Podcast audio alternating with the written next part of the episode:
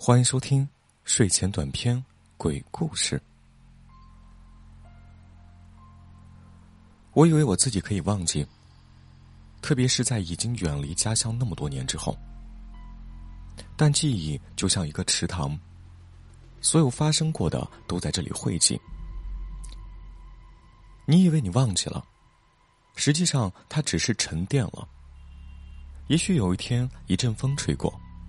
搅动了池塘的安静，于是那些你以为忘记的沉淀又浮出水面，回忆在那一刹那间又重现了。就在刚刚那刻，我想起了很多我在河南老家时经历的一些事情。我出生在河南的一个偏僻的小村庄，村里人口不算多，但各种各样稀奇古怪的事情却是不少。像什么鬼上身、鬼打墙，并不是什么特别稀奇的事儿。我从小到大呢，就见过了好几次，而且不是我一个人看到的。我见过的几次都是白天，都是很多人一起见到的。尽管后来我上了大学，接受了所谓的高等教育，离开了家乡。在沿海一座大城市工作，我仍然相信这些东西存在的。如果有一天你发现一个人突然用一种已经去世的口吻说话、办事儿，而且一模一样，我估计你也会相信。对于灵异，我的理解是，不能因为科学不能解释，就将其归为迷信。否则，就陷入了对科学的迷信。进入正题，我们村的小学很小很破，学校门口有棵垂柳，每当春天，都会抽出嫩绿的嫩芽。由于学生少，老师少，我们那里的教育不是像城市一样，每一年都要换一个老师。一般一年级确定的老师就会一直跟着这个班级，直到毕业。我上一年级的时候就确定了我们的语文老师，陈老师。陈老师是一位中年妇女，具体年龄我记不清楚了，应该是三十五到四十之间。因为她有两个女儿，小女儿比我高一年级，也在这个学校里上学。我第一眼见到陈老师的时候就很喜欢，因为他很和蔼，笑眯眯的样子，不像我们这里的数学老师很严肃。事实也证明，陈老师是一位好老师，人很好，对同事、对学生都很好，很少见到他发脾气，总是一副笑眯眯的样子。村里的学校规矩少。不像大城市严格管理，陈老师有时候会在课间休息的时候在教室后面洗头。那时候，我的语文成绩特别好，陈老师也比较喜欢我。有时候洗头怕弄湿衣服，然后会叫我们在旁边帮忙拎着点衣服，用的是我们县里产的一种廉价的洗发膏。我依然清晰的记得那种洗发膏的香味。可就是这样一位好老师，却在我们上三年级的时候发生了意外。那天，陈老师在学校有点事情，回到家里已经比较晚了。家里都吃完饭了，他就准备再下点面条。点着蜡烛，厨房里的光线很昏暗。水滚开了以后，陈老师借着灯光煮面，但是灯光太昏暗。陈老师的眼神又不太好，推翻了饭锅，一盆沸腾的水全浇在他的大腿上。陈老师被烫伤的很严重，之后的一个多月都在床上不能动。我们学生都自发的去探望了好多次，但陈老师的病情也在好转。过了一个来月吧，我们再去探望时，陈老师已经可以下床走路了。他拖着还没有完全恢复的右腿在练习走路，看到我们来了，很高兴。并且跟我们说，很快就能回学校给我们上课了。我们也很高兴。但是，又过了一段时间，一天早上，我来到学校，却听到了一个惊人的消息：陈老师突然病情恶化，昨天晚上去世了。当时对我来说真的是一个晴天霹雳，一下就把我和我的同学都给打晕了。我们简直都不敢相信这个事情，但事实就是如此。学校组织我们本班同学参加了陈老师的葬礼，在我们一片的哭泣声中，陈老师下葬了。不过。陈老师不是埋在地下。熟悉北方风俗的人会知道，我们那里年轻女人去世之后，一般是不会埋葬的，而是放在棺材里，再在棺材周围垒上一圈砖头，我们那称之为砖丘。等着女人的老公去世后，再把这个砖丘扒开，将女人的尸骨和她老公合葬。陈老师的棺材就是被砌在这样的砖丘里的。陈老师下葬以后，我以为这件事儿就结束了，没想到这仅仅是开始。在之后的几年中，陈老师的名字不断出现在人们口中，成为了村里人的梦魇。再见到陈老师，已经是几个月以后的事情。但是，这里的陈老师已经不是当时的陈老师了。那天是什么日子？好像是我们那里的庙会。我们那里的庙会实际上不是有什么庙，因为是农村，商品交流不发达，就定了这么个节日。每年到这天，周围几个村庄的人都聚集到村子里。谁有什么东西可以在街上摆个摊卖，亲戚也顺便可以走一走，算得上是一个比较隆重的日子。之所以记得这么清楚，是当时我和三叔家的孩子，也就是我堂弟在放鞭炮，而后面的事情也是和鞭炮有关。我记得当时已经是下午了，街上的集市已经慢慢的散了。亲戚们也开始告别回家。灰蒙蒙的天空笼罩着大地，正值冬末，一派肃杀萧条的迹象。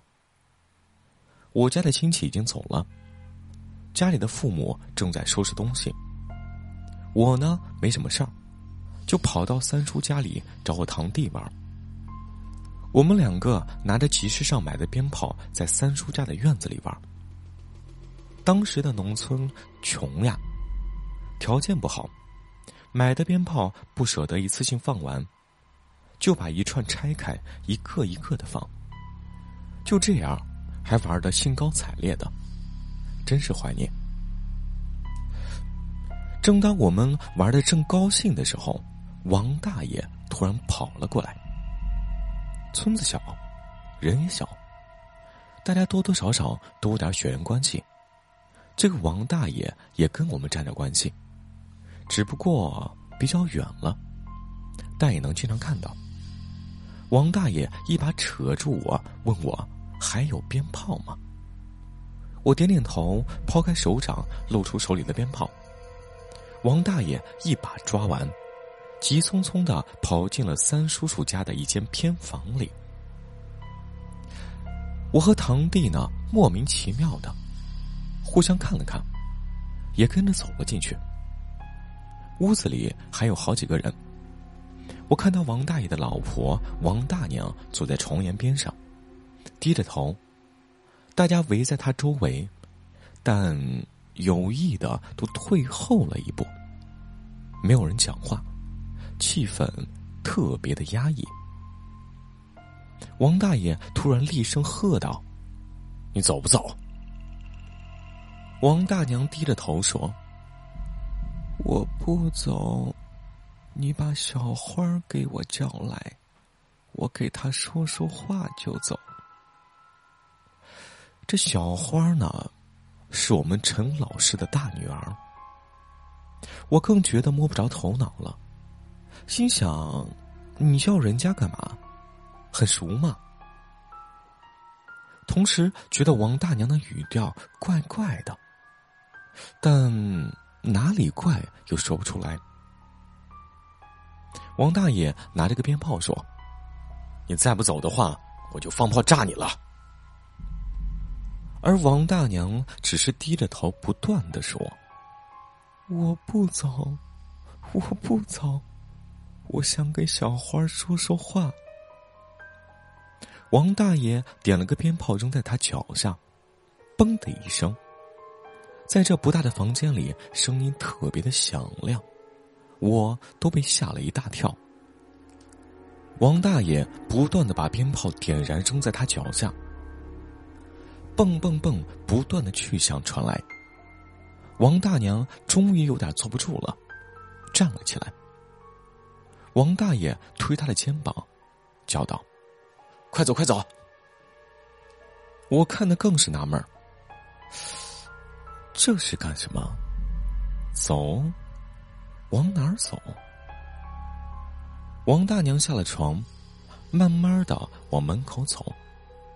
她的动作很奇怪，右手按在了右腿上，侧着身子，慢慢的拖着右腿走。看着昏暗的光线中，他奇怪而孤独的身影，我猛地打了个激灵，反应过来。他走路的样子和死去的陈老师一模一样，一盆冷水似的浇在我的心头，我终于明白过来是怎么一回事了。王大娘，或者应该说是陈老师，走到院子里又不走了，反反复复的说。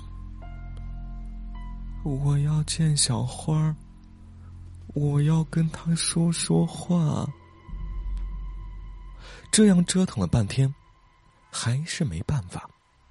大家商量了一下，终于把小花找来了。小花来了，抱着王大娘就哭。陈老师搂住她肩膀，断断续续的说着：“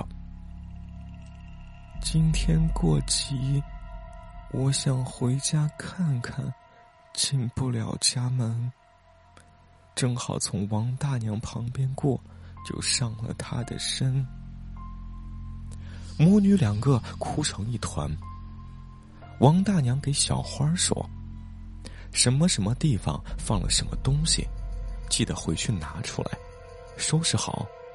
到了什么节，别忘了去看看我。”小花哭着点头，都一一的答应了下来。